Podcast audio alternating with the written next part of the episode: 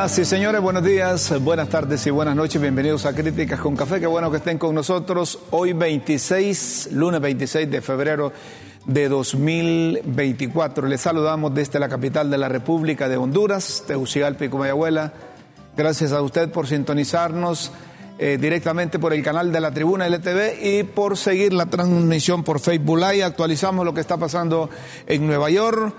Se espera una sorpresa y más plomo en juicio de Juan Orlando Hernández.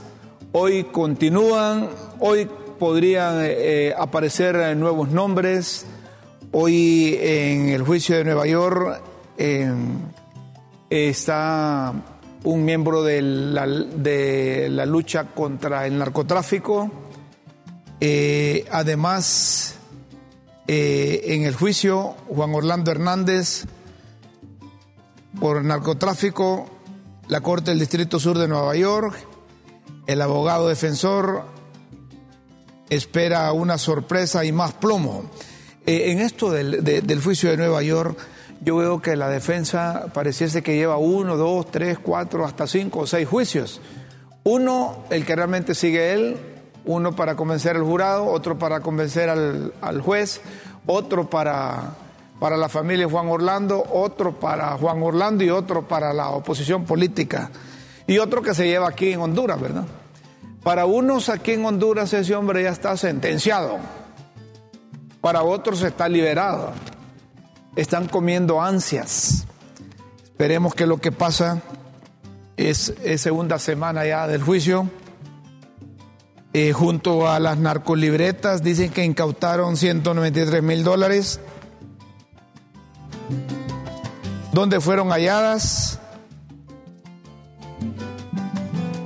y estas fueron presentadas como prueba y aparecen nombres ahí.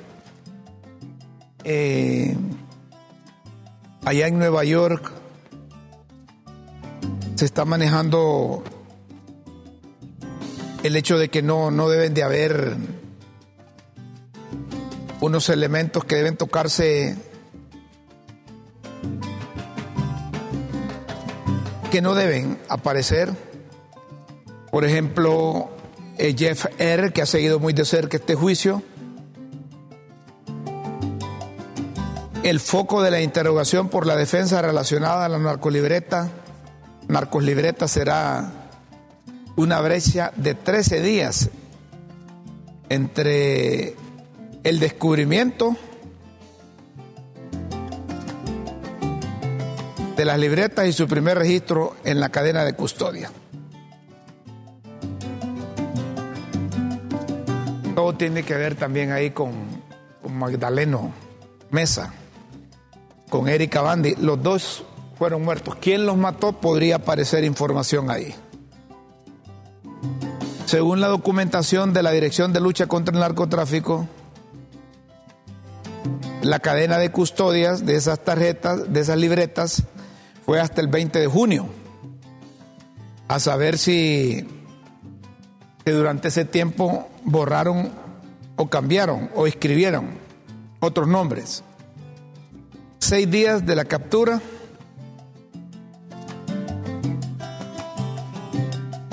Tenían que ser presentadas en la audiencia para la presentación de evidencias contra los implicados Neri Orlando López Sanabria y Erika Bandi.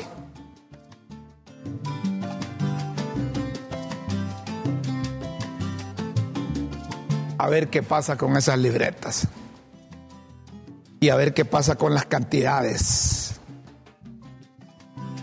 Y a ver qué sucede, a ver qué sucede. Hoy entró un documento del fiscal en el cual está pidiendo bloqueo el intento de la defensa dejó de presentar el informe de lucha contra el narcotráfico, en el cual se detallan investigaciones por lavado de activos que hizo Magdaleno Mesa. Esto en cuanto a las, em, libretas que fueron incautadas en el 2018. Ese documento está firmado por Soraya Calix y el fiscal quiere que se declare no relevante. Oscar Estrada, periodista y abogado que sigue de cerca este juicio, escribe, según le he demostrado por las notas en los cuadernos incautados, la organización a la que pertenece Nerio Orlando López Sanabria, también conocido como Magdaleno Mesa, su esposa Erika Julisa Bandi García, realizaba operaciones con efectivo, inversiones en acciones, compra de oro y adquisición de bienes a nombre de terceros. A ver qué pasa ahí a medida que va avanzando el juicio, a esa medida van apareciendo otros otros elementos, otras personas. Dicen que hay cuatro pesos pesados del narco van al banquillo. ¿Ah? Ahí está, van a interrogar a, Reynoso. Ya se confirma la declaración del Cachiro, el Rojo, Fausto Lobo y Chan Monroy. Esos tienen mucho que decir. Se tiene mucho que decir.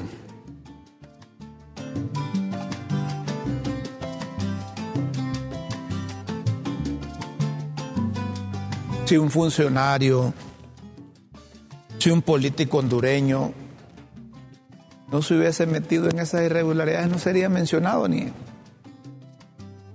ninguna vela.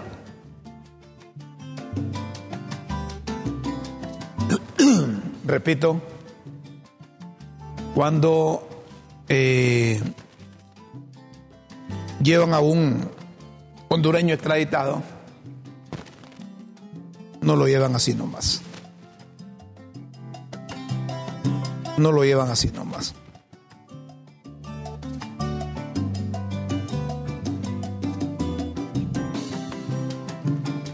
La oposición quieren que liberen a Juan Orlando, la oposición partiendo del Partido Nacional. Y los del gobierno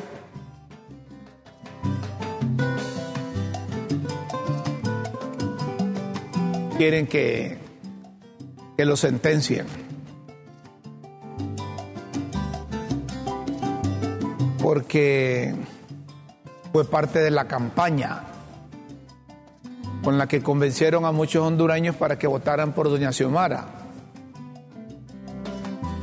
Y si eso, si eso sale al revés, ahí en Nueva York,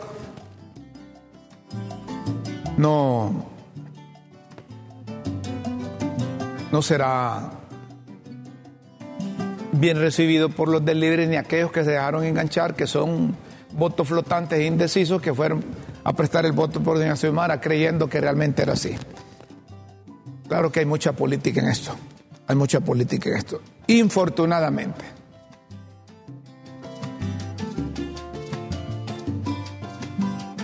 Cuando un político se mete, siente la necesidad de tener recursos, siente la necesidad de comprometer su carrera y comprometer su país. Y vienen estos reveses. en breve vamos a tener, eh, si la comunicación nos permite, al científico Marco Tulio Medina para ahondar un poco sobre la crisis de salud que atraviesa nuestro compatriota jugador de la selección nacional, que milita en la segunda división del fútbol francés, Albert Ellis. El fin de semana tuvo un choque, ya le vamos a presentar detalles, y, y se desplomó. Se desplomó. Y bueno, este es, e, e, este es el vídeo del momento que Albert Ellis iba por un balón en el área, quiso cabecear y, chocó con otro jugador. Chocó con otro jugador y se desplomó ahí. Actuaron rápido, lo llevaron a un, a un hospital. Eh, estaba en coma.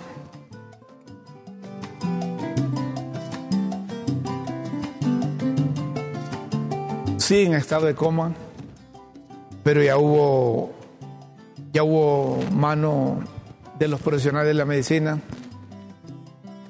Todos estamos rogando para que Alberelli se recupere.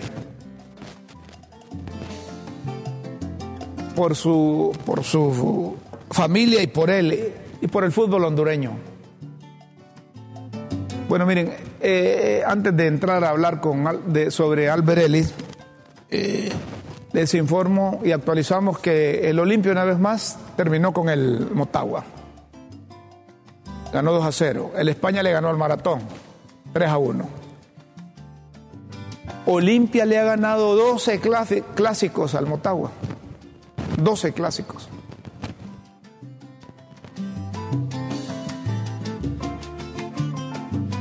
Sí.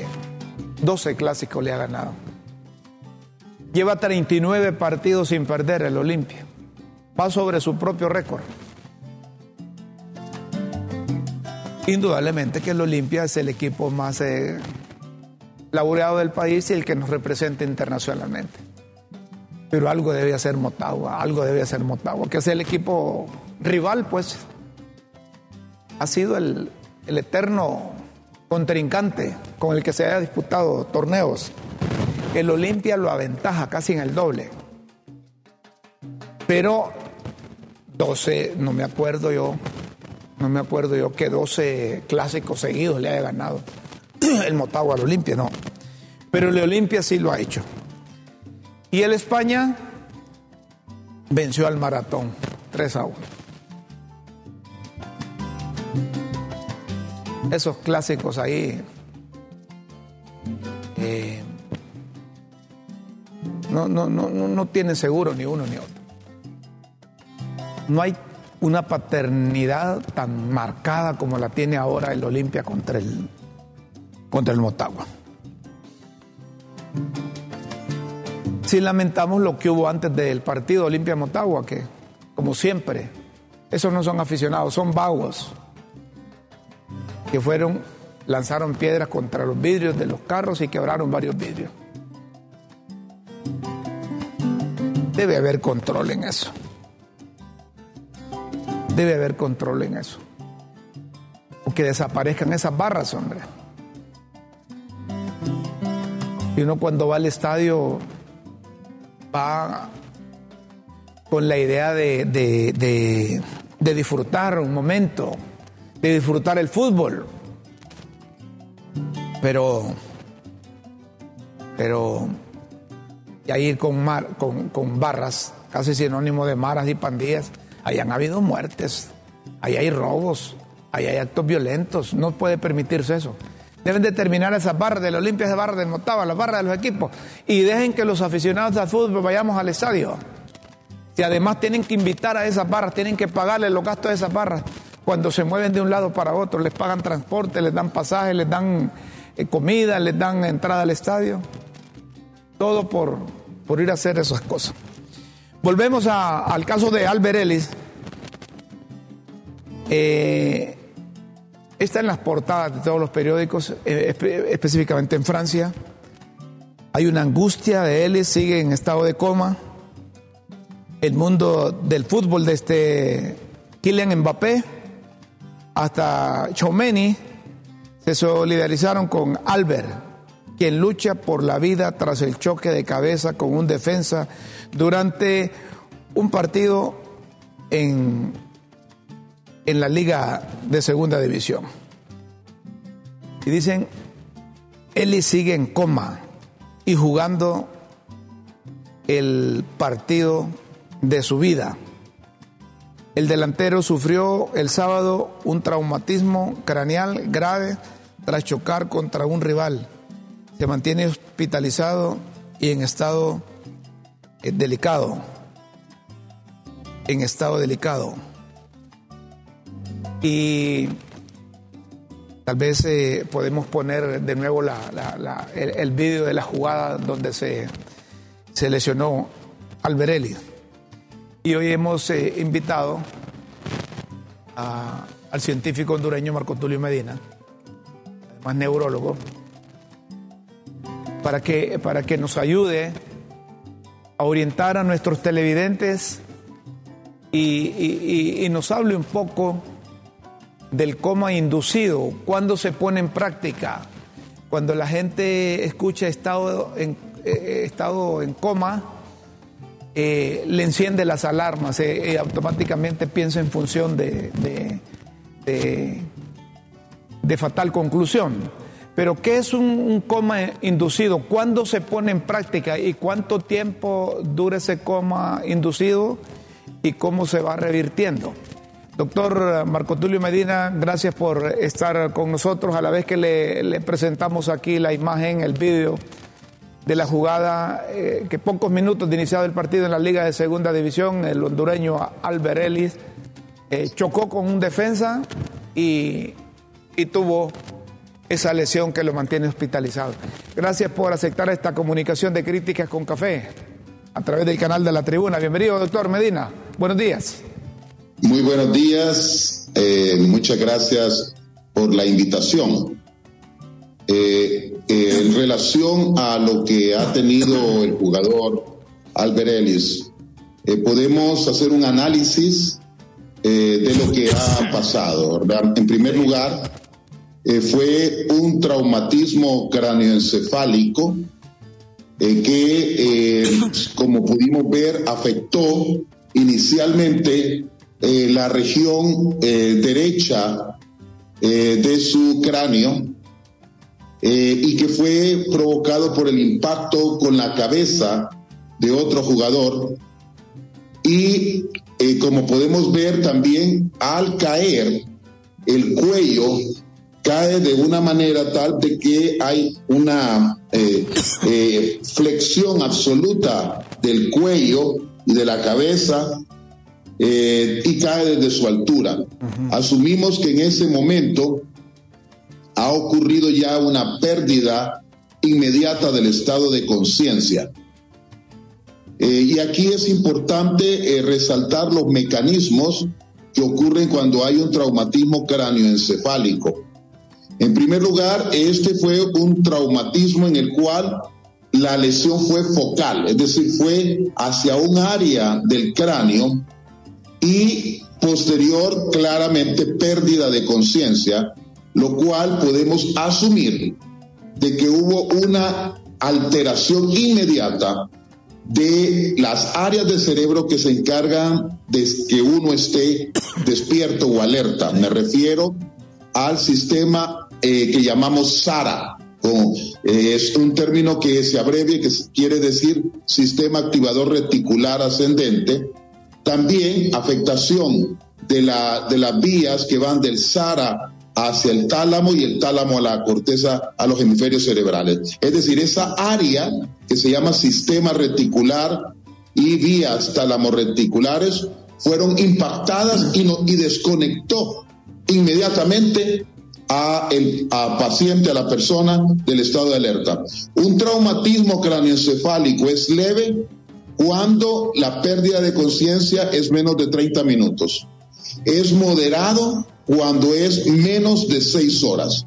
Y cuando usted pierde la conciencia y no se despierta por más de seis horas, es grave, severo. Podemos asumir que muy probablemente, eh, dado lo que hemos escuchado, el trauma claramente es severo, traumatismo cráneoencefálico, y que provocó lesión en, en la masa cerebral en lo que denominamos contusión cerebral.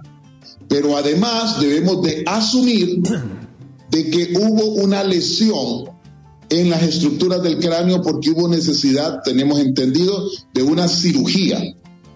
La cirugía usualmente se lleva a cabo cuando el cráneo se ha fracturado y eh, hay, eh, el, cráneo puede estar, un, haber un hundimiento, eso es una posibilidad. La segunda posibilidad es que se haya formado un coágulo en el cerebro.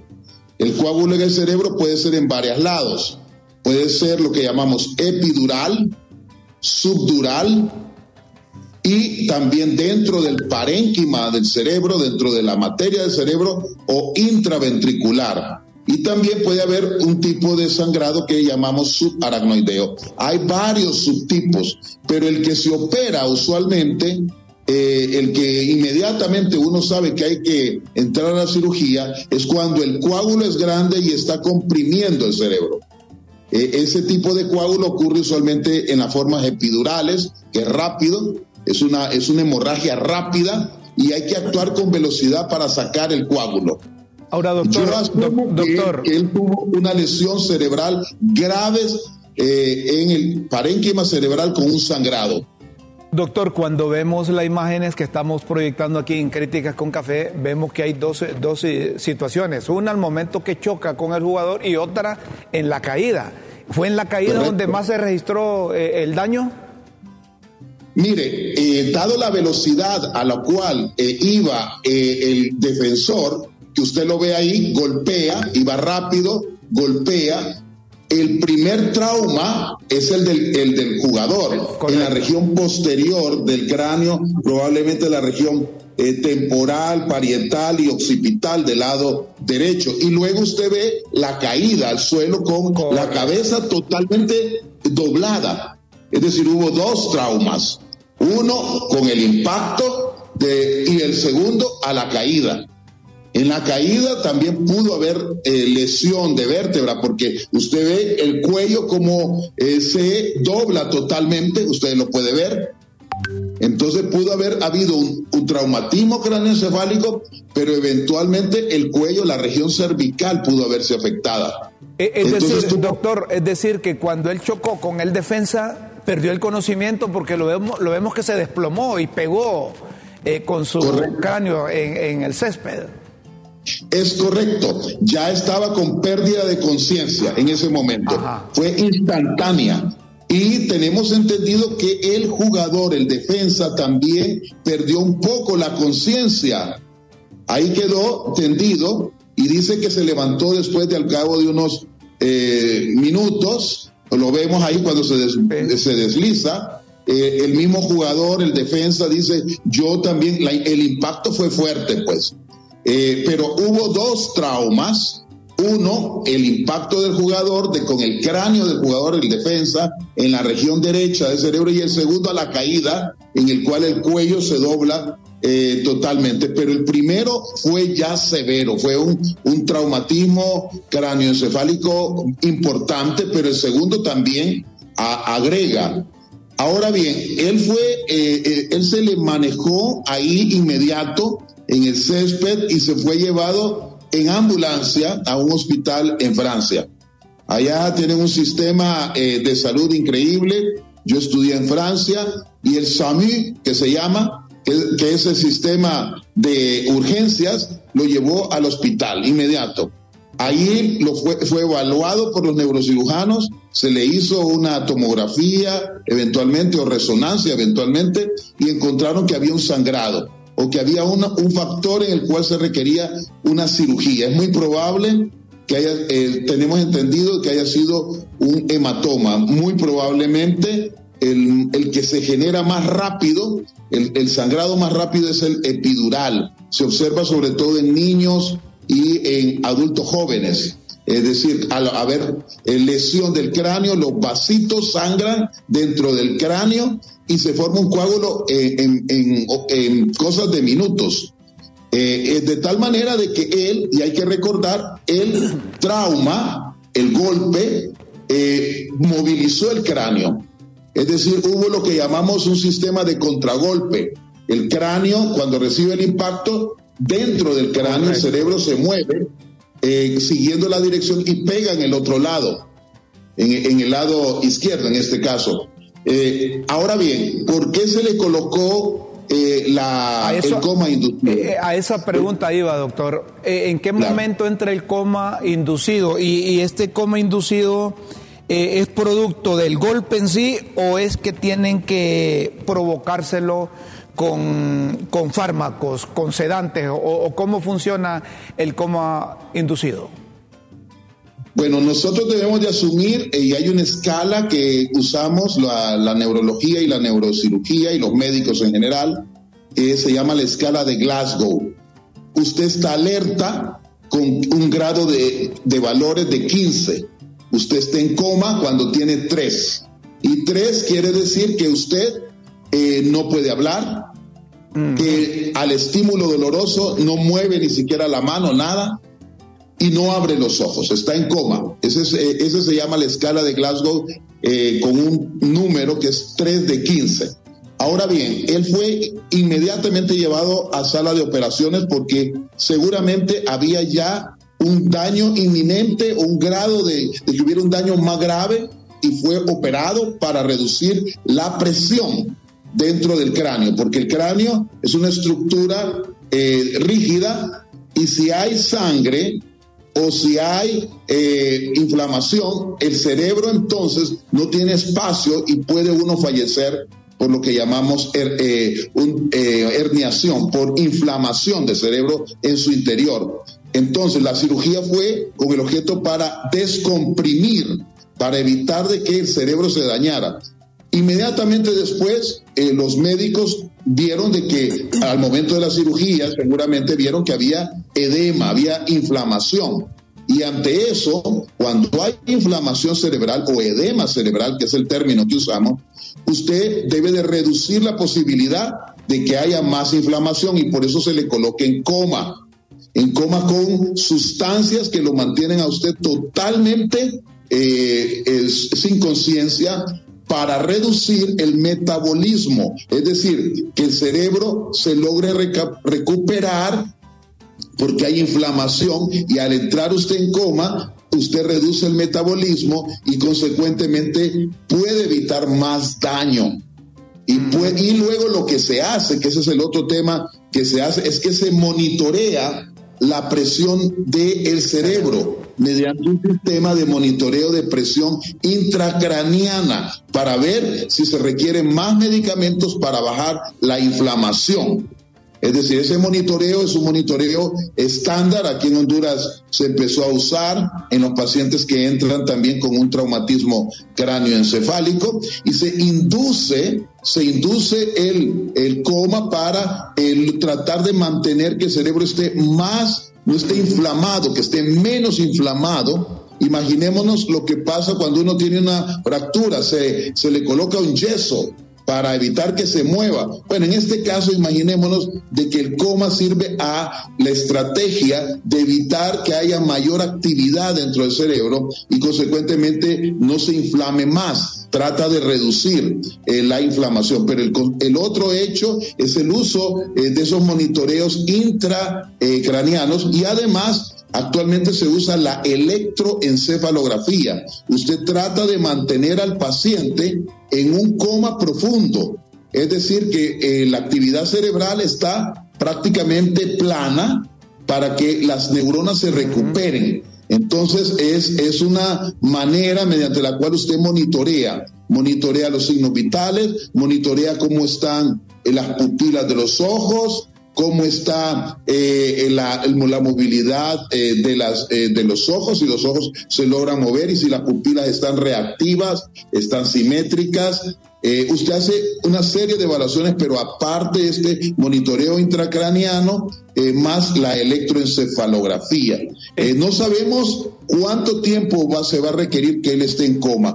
Va a depender de cómo la inflamación, y la inflamación usualmente la valoramos haciendo nuevas tomografías, eh, en el cual usted va viendo si el cerebro ya no está al interior inflamado. Eh, y además, si hay un sangrado, usualmente se agrega medicamentos como la nimodipina, para ponerle un ejemplo, para evitar de que el sangrado vaya a provocar eh, otros problemas. Se debe evitar, usualmente muchos médicos alrededor del mundo se usan anticonvulsivantes eh, antiepilépticos, porque puede ocurrir eh, eh, una posibilidad de crisis convulsiva.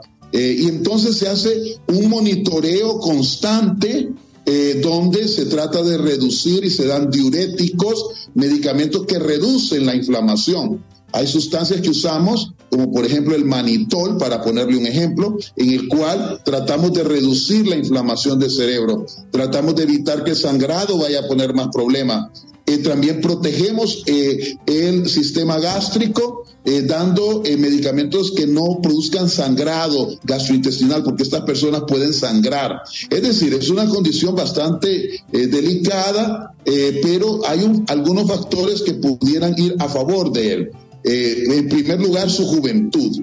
Segundo lugar, está en un centro altamente especializado con los estándares internacionales. Eh, de manejo.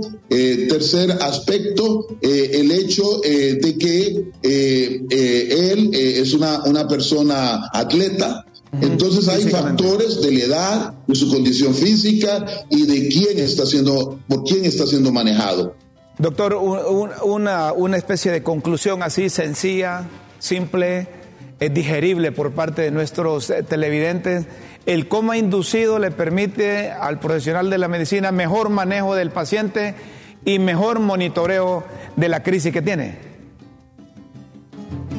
Totalmente, evita el, coma inducido, hace de que el cerebro se, se pueda recuperar de la inflamación interna que está teniendo. Muy bien, no hay tiempo de eh, revertir eh, el, estado de coma inducido, no hay un tiempo establecido, eso va a depender de cómo eh, los signos, los signos que, muestra el paciente vayan eh, recuperándose y con ello van a ir reduciendo el suministro de medicamentos. Es correcto, no solamente son los signos neurológicos, sino que los estudios complementarios que siempre hacemos, estudios tomográficos o de resonancia u otros, necesarios para ver si el cerebro se ha desinflamado. Entonces uno empieza a bajar eh, la cantidad de anestésicos eh, con el objeto de ver si la persona se empieza a despertar. Y lo, eh, roguemos a Dios que así ocurra en el transcurso de los siguientes días. Nosotros la otra vez publicábamos aquí un pacientita, una pacientita que usted tuvo, pero en el caso de epilepsia, yo le pregunto, en casos como esto de Albert Ellis, eh, eh, han tenido eh, experiencias con futbolistas hondureños que han tenido un impacto de esa naturaleza que, que, prácticamente han, perdido las nociones? Bueno, yo tengo más de 34 años de ser neurólogo y he visto una cantidad de personas que han sufrido traumatismo cráneoencefálico, severo, incluyendo eh, tanto por heridas de bala como accidentes eh, de, automovilísticos que son graves. Eh, y en personas jóvenes yo he logrado ver que hay una recuperación a pesar de la gravedad del traumatismo. Entonces yo pienso que el factor de edad y de su estado atlético y esperemos de que no haya una lesión grave dentro del cerebro, él eh, se logre recuperar eh, de la mejor manera, pero va a tardar algún tiempo, no sabemos cuánto, eh, y debemos esperar también los informes médicos de los médicos que están atendiendo en Francia al paciente. Algunas complicaciones, por supuesto, son alteraciones de la memoria, déficit, debilidad en alguna parte del cuerpo, raramente puede ocurrir epilepsia, u otros trastornos neurológicos eh, pero roguemos a Dios de que Él, logre recuperarse eh, en forma íntegra eh, de esta condición. De acuerdo, doctor, le agradecemos mucho que haya estado con nosotros aquí en Críticas con Café, nos ha orientado, nos ha permitido que nuestros televidentes se informen lo que realmente está pasando. nuestro compatriota, jugador de la selección, conocido deportista, atleta, Albert Ellis, luego de este encontronazo que tuvo en partido de la Liga de Segunda División en Francia. Gracias, doctor Marco Tulio Medina, por estar con nosotros. Científico hondureño, un neurólogo, hoy lo hemos invitado precisamente para que nos arroje luces sobre la situación crítica que atraviesa eh, el hondureño Albert Ellis, eh, más conocido como la Panterita. La Panterita. Vamos a hacer una pausa aquí en Críticas con Café.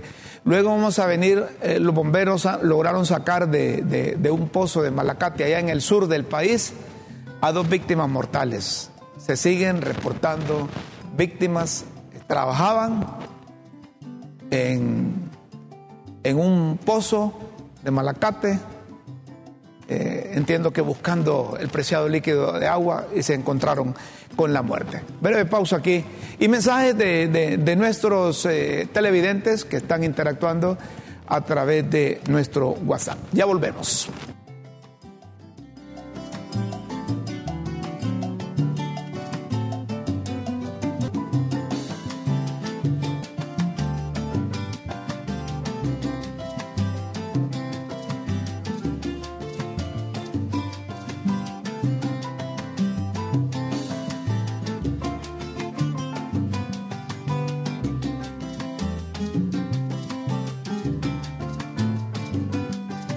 Recordamos que llegó el Veruno, gana uno de los 10 viajes dobles, todo incluido a Nueva York, Río de Janeiro o a Madrid. Además, podrá ganar más de 100 mil premios al instante y un millón de multipuntos Cuscatlán por tu consumo en uno, pronto y uno lubricante. Recibirás cupones para participar. Compras gasolina en uno, compras lubricante en uno te dan cupones, te inscribís y podés viajar a Nueva York, podés viajar a Brasil o podés viajar a, a, dónde? A España es el otro. Ah, está bueno. Está bueno. Eh, señoras y señores, hay, hay mensajes de nuestros televidentes que compartimos en estos instantes. Buen día, licenciado. Lamento lo sucedido a Elis. Ojalá mejore pronto. En privado, por favor, pregúntenle al doctor Medina si atiende paciente y cómo puedo hacer una cita. Ese doctor es muy solicitado, les cuento. Es muy solicitado. Lo que puede hacer es eh, que después del programa llame ahí a producción, que le den el número y usted trate de contactar. Es un señor muy, muy, muy ocupado.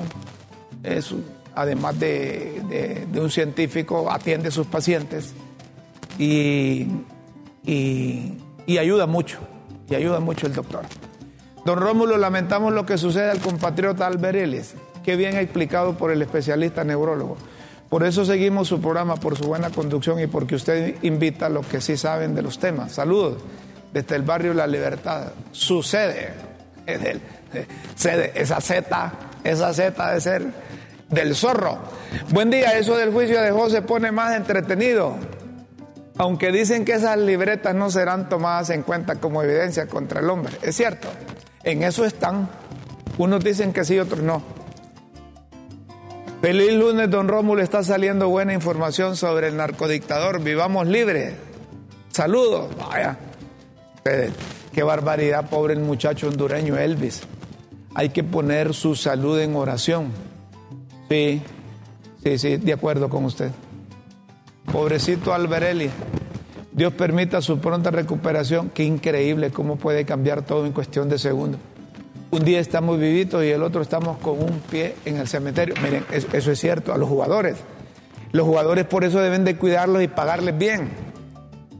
Porque además de que es efímera su participación, se, encuentran con eventos como este que le sucedió a Alberelli ahí en ese partido. Ojalá que se recupere y ojalá que tenga las condiciones para volver a jugar fútbol y que sea pronto. Sí, claro, ya lo perdimos para la selección. Para ese partido contra Costa Rica ya tenemos que descartarlo porque estamos a, menos de un mes de ese partido y no creo que él se recupere. Buen día, eh, buenos días, toda y, toda y actividad tiene riesgo. Oremos por el futbolista Catracho allá en Francia. Eh, pregúntele al doctor, por favor, si amanecer con dolor de cabeza todos los días es una alerta de cuidado. A mí me golpearon en la parte trasera de la cabeza, cerca del cuello, hace unos meses atrás. No sé si eso tiene relación con mi constante dolor de cabeza. Gracias. Eh, eh, es mejor, miren, el cerebro es delicadísimo. yo, yo le recomiendo, porque el doctor se fue, que, que, mejor eh, visite un neurólogo, que lo visite a él y, y, le, y le, plantee eso. Yo quiero contarles que cuando estaba yo de, de unos 15 años, yo jugando fútbol, jugando fútbol allá en el barrio San Juan Bosco, en Choluteca, por buscar una pelota así, alguien me hizo un banquito y fue macanazo el que pegué. Eran como a las diez y media, once de la mañana y yo no me acordé de más. Allá como a las 3 de la tarde yo amanecí, estaba en una hamaca. Los, los amigos me tenían en una hamaca y poniéndome agua, poniéndome hielo. Esos golpes ahí es triste. Es triste. Sí, sí, así como vive Chile. Yo salí del aire bastante tiempo, pero gracias a Dios no me quiso llevar y me y, seguí jugando fútbol, seguí practicando. Pero eh, se lo traigo a colación porque uno que ha jugado fútbol se imagina lo que, lo que vive un jugador así como Albert Ellis. Ya cuando cayó al suelo, ya tenía, ya tenía daños. Y el golpe, es decir, que fueron varias etapas ahí, varias etapas eh, que sufrió en, en esos segundos. En esos segundos. Bien dice alguien ahí en los mensajes que que segundo, en segundo se puede perder una vida. Ojalá que recuperemos a Albert Ellis. ¿Ah? Ojalá. Para estas cosas deben haber cadenas de oración. Para estas cosas. Estas cosas. Ya saben lo que quiero decir. Los bomberos en Choluteca eh, recuperaron 12 cuerpos, dos cadáveres, eh, en un pozo, pozo de Malacate. Esos pozos son, si no, si no tienen el cuidado, si no tienen el cuidado. La gente murió soterrada ahí. La gente murió soterrada. Y por eso es que es mejor eh, eh, la protección y saber qué tipo de tierra está, perforando. ¿eh?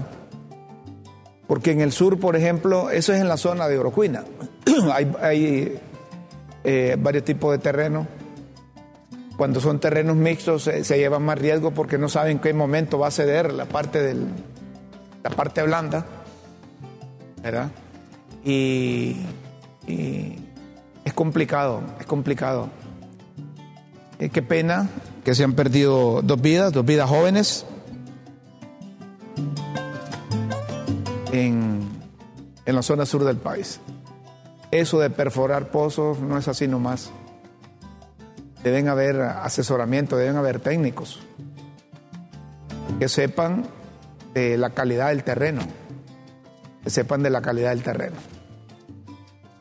Imagínense ustedes que para el cuerpo de bomberos es complicado extraer o sacar un, un cuerpo sin vida. No digamos lo complicado que es para el que está trabajando y que se le reduce el oxígeno y que encima le cae eh, tierra o le caen piedras. Es una pena.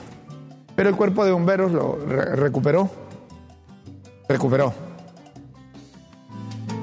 Donde estamos fregados, a pesar de que, de que se trate de proyectos, es en Tegucigalpa.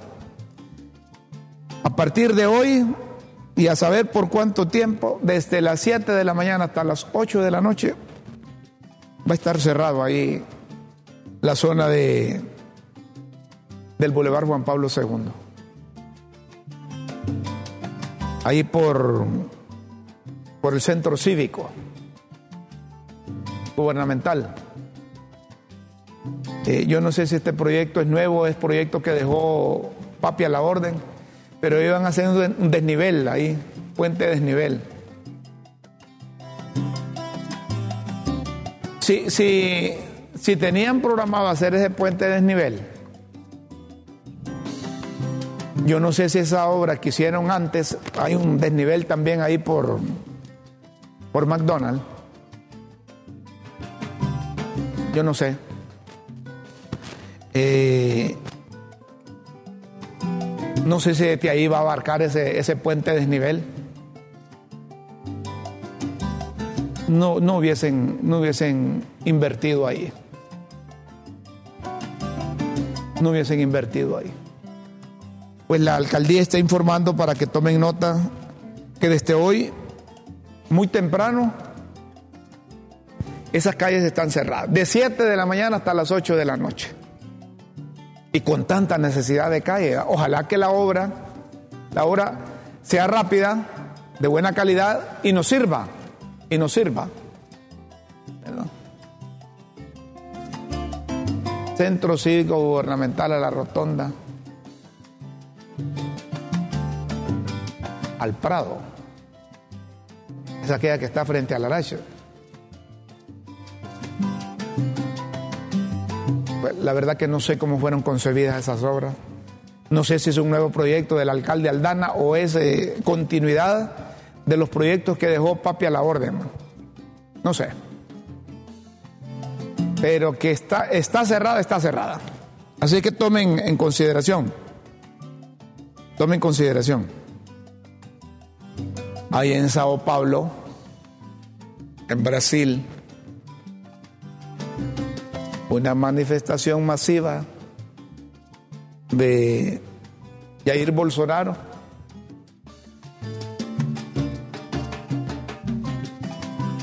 oponiéndose a, a, los procesos de investigación y acusación contra Bolsonaro. Bastante gente, bastante gente. Así son las derechas cuando están afuera, se unen para armar macaneo y los de la izquierda no digamos. Los de la izquierda no digamos. Y al final no se, no se sabe si viene del mismo lado el dinero que ocupan para el financiamiento o la financiación. Pero en Sao Paulo mostraron capacidad de convocatoria los de la derecha contra Lula, Ignacio da Silva. Eso fue ayer. En la ciudad más poblada de Brasil, para defender a Bolsonaro de los problemas judiciales.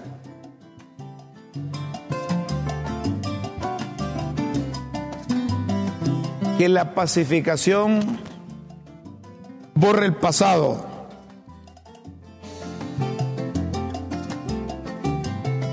Bolsonaro dijo en en Sao Paulo con un tono menos confrontativo que el que usaba siendo presidente, más conciliador. Así son en la oposición, hasta se vuelven cristianos. Pero cuando están en el poder se olvidan de Dios y parece que gobiernan con el diablo. Y esto no sucedió solo en Brasil, sino que aquí tenemos ejemplos en, Honduras. Parece que el diablo se apodera de los presidentes. Hay sus excepciones, de las familias, del mandatario. Se olvidan del amor al prójimo, se olvidan de hacer el bien. Ya cuando están en la llanura se pasan pumpuneando el pecho después de las, de las picardías que han hecho. Y hay gente que se presta a eso también. Que se presta a eso. Pena.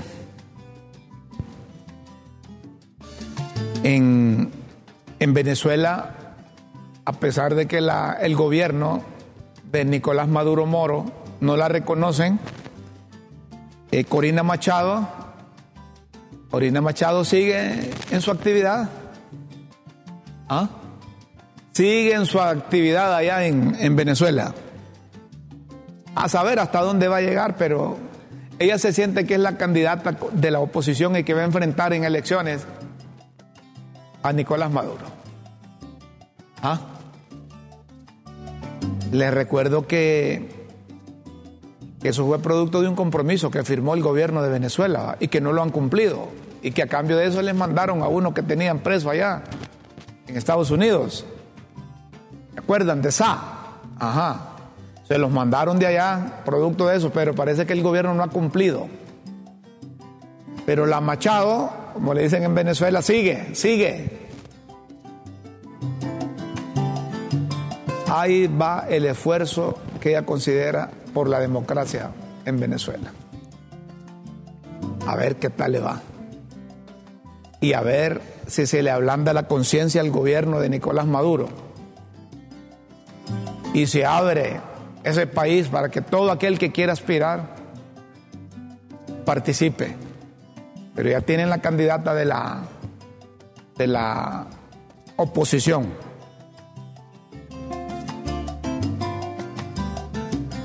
Cambiamos un poco de tema en la Ceiba. Un negocio fue, fue asaltado y miren con qué frialdad un muchacho llega. Ah, con revólver en mano, con hasta con un casco, parece que andaba en una moto. Se supone que, que, que, si nosotros tenemos acceso a este vídeo ya lo debe haber tenido la policía y minuciosamente deben de haber dado a estas alturas con quien con quien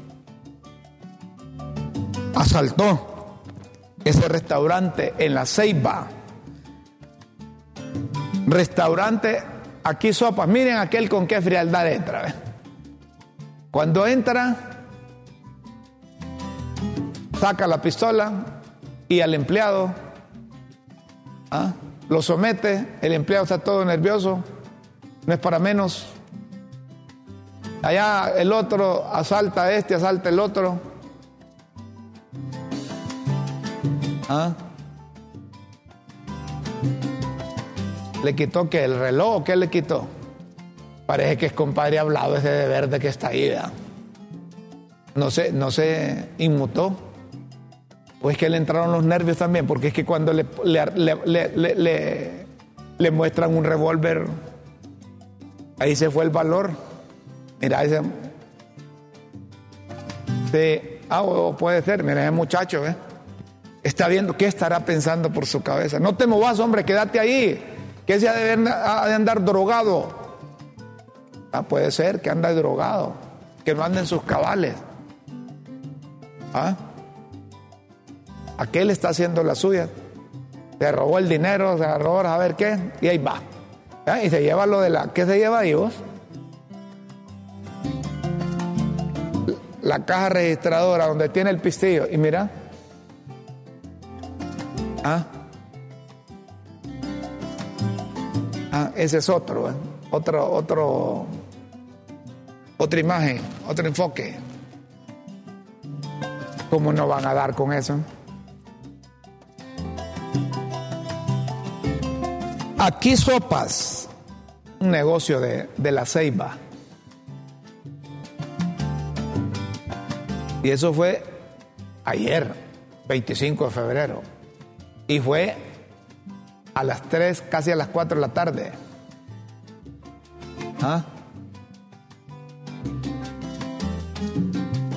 Si esto ya lo publicaron, seguro que la policía lo primero que hizo fue apropiarse de los vídeos y que esos vídeos los sacó la policía para luego decir detuvimos a quien asaltó ese negocio. Eso se espera, eso se espera. Pero miren la frialdad con que esos clientes ni se mosquearon, no se han movido. No se han movido, ni se movieron. Miren, ni lo vieron. Tendrán experiencia ya en asaltos los dos. Así como estaba de verde cuando entró aquel, así quedaron. Seguro que después les entró un ataque de, de nervios y se empezaron a reír, ¿va? ¿Ah? Es la delincuencia, es la delincuencia. Señoras y señores, los de Libre andan en actividad política mientras otros partidos están entretenidos con lo que pasa en, en Nueva York. Jorge Calix anduvo allá en, en Santa Rosa de Copán. Dice Jorge Cali que se reunieron con los militantes de Santa Rosa de Copán, con las y los ah.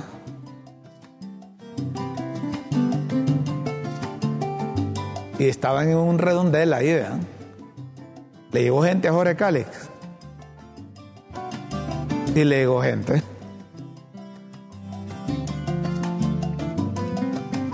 Ah, le llegó gente Mientras que Rixi y el grupo de, funcionarios, todos esos funcionarios, presidenta Xiomara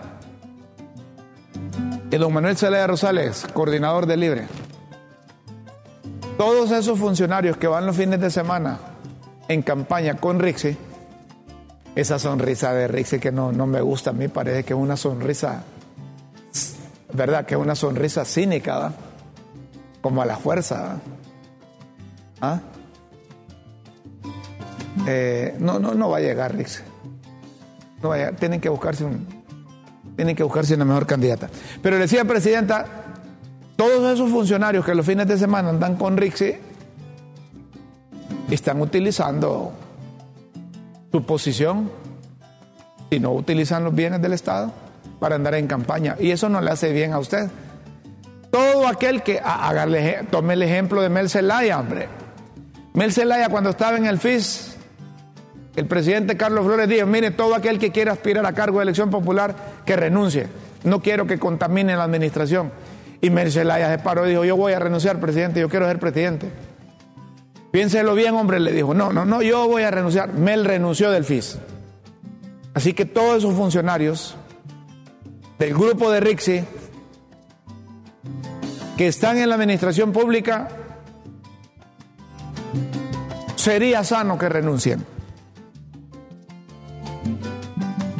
Ahí aparece Lucky Medina, el de Ciencia y Tecnología, Luther Castillo. Acompañan a Rixi en sus giras políticas. ¿Qué es el fin de semana? Mire, el fin de semana, allá el fin de semana no llega Luque Medina, llega el ministro del Ambiente, llega el ministro del Ambiente. Ahí no llega Luther Castillo, llega el secretario de Ciencia y Tecnología.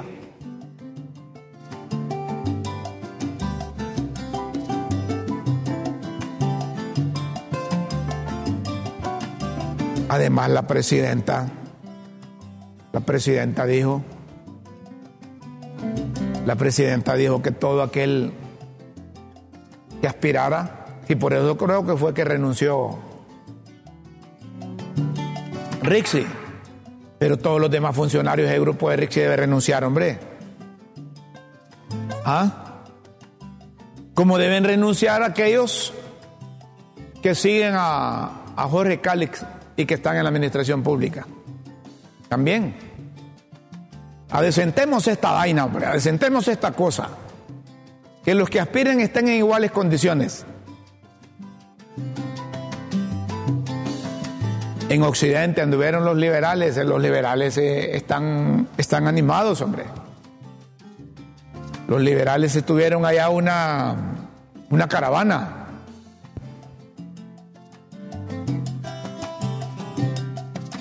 ¿O son los nacionalistas? Son los nacionalistas. A ver, poneme eso ahí. Los... Yo creí que eran liberales. ¿Ah? Pero vos me, vos me decís que son cachurecos. Pongámoslos ahí, pues. Yo creí que eran. A ver, poneme ese video. Si son cachurecos son liberales. Y una caravana de vehículos que estaban programando. Esto fue en en Atima, Santa Bárbara. Sí, hombre, es un cacho, hombre. Ah, Doña Chile, ¿de dónde decía usted que eran liberales? Pues, y miren, los cachurecos allá en Santa Bárbara están vivitos y coleando. Tienen dinero para gastar gasolina. Mira, es que la gente arrecha, la gente arrecha se saca de tripas corazones, vos. Eso fue en Atima, Santa Bárbara. Son los cachurecos, ahí no andan un candidato, ¿va? Ahí no aparece ningún candidato. Porque el Partido Nacional no tiene candidato. ¿Cómo? Papi. No, pero papi no. Si a papi lo lanzan, va a tener el mismo resultado. A papi, le reitero, tráiganlo para que busque la alcaldía municipal, hombre, del Distrito Central. Y al candidato apoyan uno de la alianza, hombre. Es que no entienden que el libre quiere mantener dividido a los partidos porque el libre saben que solos no ganan. Estos políticos, estos políticos no aprenden, no aprenden. Ah, entonces los liberales es que tuvieron capacitación. Los liberales tuvieron capacitación. Bueno, los liberales estuvieron en capacitación. Los jóvenes liberales. Está bien, hombre. Pero no, eso no, no, no, no tenemos eso de los liberales. ¿Ah? Es que deberían demandar todas las actividades. Fíjense que aquí de regalado les publicamos las cosas aquí, las actividades. Deberían demandar a producción aquí al canal las actividades que, que, realicen todos los partidos, hombre. Si faltan dos años, ¿verdad? Pero ya andan en campaña. Eh, no pueden dejar solo que el gobierno ande en campaña utilizando los, bienes del Estado. Los otros deben de andar en campaña también, los liberales, los demócratas cristianos. El demócrata cristiano, el, el diputado, renunció. Se hará compadre hablado. Va para libre. ¿Ah? Va para libre, no. Entra un mensaje aquí, dicen, a ver, Señor, uy, qué terrible cómo asaltan con tanta tranquilidad. Y esto dicen que ha bajado los índices de delincuencia. ¿Cómo sonríe esa señora Rix? A ver, te voy a poner esos mensajes ahí, te los reenvío. Tal vez eh, tenés tiempo y los pones ahí en... Ahí tenés. El lenguaje corporal de esa pareja indica cero miedo al asaltante o tienen valor o son cómplices. Mira, mira, mira, mira. Y es cierto. Es cierto. Uy, qué terrible cómo asaltan con tanta tranquilidad y estos dicen que ha bajado los índices de delincuencia. Qué penoso. Solo que en los sueños, en el rojo y negro, a papa. ¿Cómo sonríe esa señora Rixi? En finanzas, a duras penas saludada. Y a veces, lo que son los políticos. Es cierto baratos. Pueblo despierte. Déjenme ese mensaje ahí, es, ahí, ahí es, cierto. Cuando Rixi estaba en la, en la, en la Secretaría de Finanzas no sonreía. Bueno, ni en el programa de Renato sonreía, que solo ahí iba. Y ahí tenía pauta. a la verga. Pero lo que les digo yo, ni, ni allá sonreía. Y ahora, con una sonrisa de oreja a oreja. Yo veo una sonrisa cínica, una sonrisa de nervio, una, una sonrisa de, que no le cae bien el papel de candidata. Señor periodista, en las próximas elecciones se termina el cuento torcido del libre. Apostemos, dice, a papo. No, yo no apuesto, hombre. Gana la alianza por el pueblo. Los días pasan volando. Tic, tac, tic, Mira la gente. ¿Ah? La gente, los días pasan volando. Toc. Qué bueno. Tic, toc, tic, toc. No le gusta a unos, principalmente que tienen, los que tienen que ver allá con el, con lo de Nueva, Nueva York no les gusta a otros que no han hecho buen gobierno y que quieren quedarse en la administración pública. Eh, vos me decís si tenés las pildoritas o seguimos. Sigamos con las pildoritas y después te preparas el material. Dicen que le hackearon la, cuenta al secretario de la presidencia. ¿Tenés al secretario de la presidencia? Vaya pues, vamos con eso. A, Rudolf, a Rodolfo Pastor. ¿Mm? La Secretaría de Estado, la presidencia. Importante aviso, dice. La cuenta ex del secretario de la presidencia de Honduras, Rodolfo Pastor, ha sido hackeada en las últimas horas. Por favor, evite interactuar o difundir cualquier contenido sospechoso proveniente de esta cuenta. Mm. No fue que se le fue la mano a... ¿Ah? No fue que se le fue la mano a Rudolf. Ahí dice, informen cuando tenga la nueva cuenta. Ah. Por favor, evite interactuar o difundir cualquier contenido sospechoso proveniente de esta cuenta. Estamos trabajando para resolver. Gracias, dice. Bueno, cualquiera está expuesto a eso. ¿Cuántos tendrá hackeado el gobierno? ¿Cuántas cuentas tiene Luis Redondo? Pregunto. ¿Ah? Y ahí aparecen unas nuevas cuentas del gobierno, eh, eh, que son las que andan en la, en la, en la campaña de...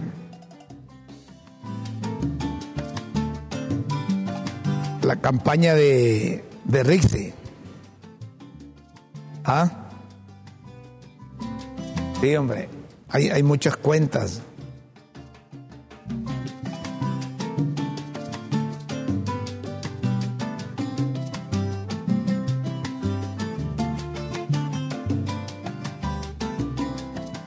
Entendido. Entiendo. A ver. Eh, los, mensajes, los mensajes de voz, los mensajes de voz los, los veo después. No me manda, a ver. Nota de incendios forestales. Y le vamos a mandar ahí a, a, producción. No. Vaya pues. Bueno, vos me decís, si tenés listas las, las pildoritas de la tribuna, con mucho gusto le entramos. Pildoritas de la tribuna aquí en Críticas con Café. ¿Listas? Vaya pues, vamos, vamos con las pildoritas. Las pildoritas de la tribuna en Críticas con Café.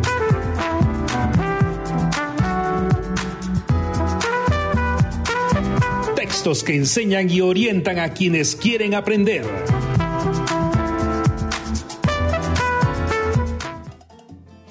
Atención a las pildoritas de hoy lunes 26 de febrero de 2024. Expectativas. Llamado por algunos como juicio del siglo, hoy se reinician los debates en la Corte de Nueva York y la expectativa de la afición podría ser meras especulaciones. Es si Tony declarara. ¿Y va a declarar o no va a declarar? Un hermano declarando contra el expresidente. Un hermano ya sentenciado a cadena perpetua. Testigos. Si lo hace frente al jurado y el juez, la curiosidad sería como testigo de quién o bajo qué condiciones. Como testigo de quién. ¿Ah? ¿O bajo qué condiciones?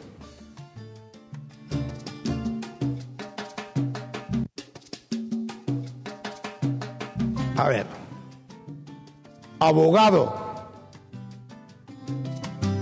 Lo que se supo es que el abogado de, de TH, de Tony Hernández, anunció que se presentará en el juicio, pero no se sabe en calidad de qué y en representación de quién. Estará, estará negociando. No, ¿qué, va- qué más va a negociar si ya está, ya está? ¿Ah? Prueba. La primera dama posteó que no tiene ninguna preocupación. A ver, ¿ninguna qué? Prueba como registros telefónicos, textos,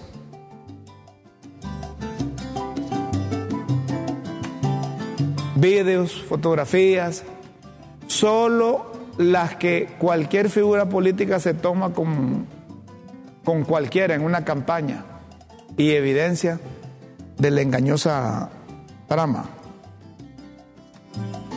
Miren, aparecer ahí con los Valle Valle. No es así nomás, hombre. a aparecer con,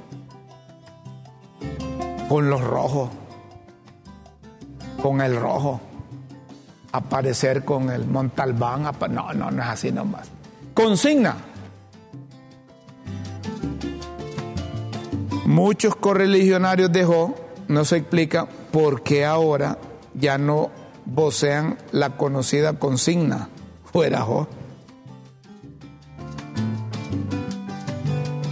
Deberían de usarla. La otra vez vi una caricatura, jo, en las ergástulas penitenciarias y a gente. No, la gente no, sino que él, diciendo, ay, ¿por qué hoy no, no gritan fuera jo? O urge fuera jo, algo así. Opinar, asediada por la ropa tendida, la jefa de los detectives dijo en Nueva York que no es el momento para opinar, que mejor más tardecito. Eh, eh, miren, la ropa tendida son los periodistas y la jefa de los detectives es la, la directora de la directora de, del Consejo Nacional Anticorrupción, Gabriela, correcto. Conversatorio. La precandidata presidencial de los Liebres, Rix, en compañía de la Pichu, llegó a San Sebastián, Comayagua, para iniciar los conversatorios populares. Yo no sé, pero no sé, no sé. Yo no me equivoco con relación a los candidatos de los partidos primero y luego el candidato triunfador a la presidencia de la República. Yo no veo a Rixe de candidata. No la veo. Innovación. En el Partido Liberal, dirigentes juveniles de, los 18 departamentos realizaron el fin de semana, ah, de esto era lo que les hablaba, la jornada Juventud, Innovación y Éxito, bajo el eslogan Desafiando Límites. Está bueno, hombre. Está bueno los liberales, los jóvenes. Y es tiempo que sacudan la carcoma. Pero no como lo hizo Luis Zelaya, ¿verdad? Que corrió unas señoras ahí porque querían tomarse una fotografía cuando llegó al central ejecutivo. Y de ahí le vino la desgracia. ¿Ah? Por favor, los viejitos háganse a un lado, les dijo Luis Zelaya. Allá apareció la Selma Estrada, allá arrecha y la otra también, el otro, el otro, el otro. Corrió a los viejitos. Pero miren cómo estaba vejentado Luis Zelaya. Y ahora la van a hacer con él también. 122, mañana martes se conmemora el 122 aniversario de la estrella solitaria. Y los azulejos andan preguntando dónde llegan para la celebración. Ah, sería eso que andaban ahí en Santa Bárbara, en Atima. Ah, celebrando el 122 aniversario. Eh, ese partido debería de renunciar todo el comité central y llevar una solicitud allá de Estados Unidos, no sé si al Departamento de Estado, que les quiten eso de, de organización criminal. Eso les va a pesar por los próximos años. Pero no quieren, no. Tienen la esperanza que a lo van a dejar libre y que van a volver a sus andanzas. Qué pena, ¿eh? qué pena. Qué pena creyeron en un líder que utilizó al partido para sus cosas. A ver qué, quién va a celebrar mañana. No, hombre, si ese está, ese está huyendo. Ese está huyendo, Chávez, del presidente. No, no. El expresidente, porque ya le clavaron una señora ahí. De la oficina de prensa de Casa de Gobierno andan detrás de la pista de los hackeadores de la cuenta ex y de uno de los ministros. Ah, también a doña Xiomara le. Ah, no, no, no, no. Ahí es la cuenta ex, no es de doña, doña Xiomara las cuentas esas no tienen seguridad. ¿Cómo dice doña Chila? Que Luis Redondo debe saber quién las hackeó. Luis Redondo es experto en esas cosas, sí es ingeniero en sistemas. Sí, hombre. Y trabajó en, en Ficosa. ¿Ah? Mala doña Chila, sabe sus cosas. Seguridad. Y si hacen eso con los que mantienen filtro tras filtro de seguridad, que no podrán hacer con la gente común y corriente, ¿es cierto? Como dice doña Chila, verifico, dice. Dice doña Chila. Si eso es con los funcionarios, ¿verdad? Como les gusta que les digan, las altas poporoilas, les hackean las cuentas. Ahora, sí, hombre, ahora la mía. ¿Ah? Ahora la suya, sí. Cualquiera, cualquiera. Cebolla. Ocotepeque celebra la sexta feria de la cebolla. Ya hubo coronación de la reina Heidi y de fondo un carnaval con las despampantes chicas Roland. El festival de la cebolla. Esa cebolla lo hace llorar a uno, hombre. ¿Ah? La cebolla lo hace llorar. Dice una señora aquí que si va a ese festival lleve confites para que esté chupando confites y que la cebolla no lo haga llorar. Mire qué gente. Señoras y señores, si ustedes quieren seguir leyendo las pildoritas de la tribuna e interpretar entre líneas su verdadero significado, solo ingrese a www.latribuna.hn. Los esperamos en una próxima emisión de Las Pildoritas de la Tribuna en Críticas con Café. Todo por Honduras. Miren, en, marzo, la primera quincena de marzo es la, las elecciones en el Colegio de Abogados. Y en el Colegio de Abogados siempre los partidos políticos meten las manos, no digamos el gobierno. Pero esta vez eh, están denunciando que en la Secretaría de Seguridad están presionando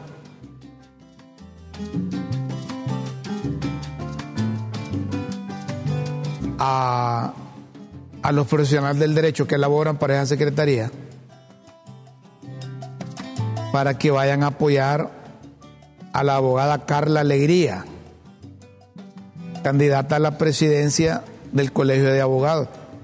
E-, es posible que esta circular suceda en todas las dependencias del Estado porque ella es candidata de, de libre para el Colegio de Abogados.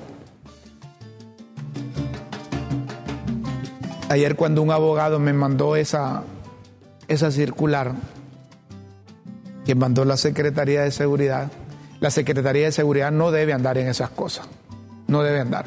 Pero claro, hay un ministro que es activista del Partido Libertad y Refundación, entonces todos ven como normal eso.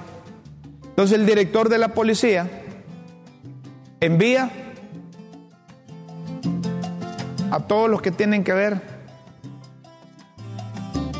con el ejercicio de los profesionales del derecho y están convocando a una reunión el 29 de febrero a las 10 de la mañana con el propósito de participar en la propuesta del plan de gobierno 2024-2026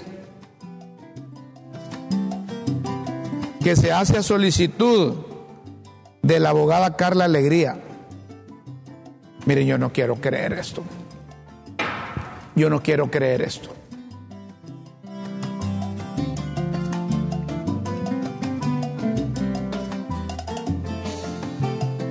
Ahora, yo le contesté al abogado que me mandó a circular ayer. Pero son papos los profesionales del derecho si ven que libre quiere apropiarse del colegio de abogados con esa candidata y que no vayan a participar en la elección. Libre agarró el Congreso.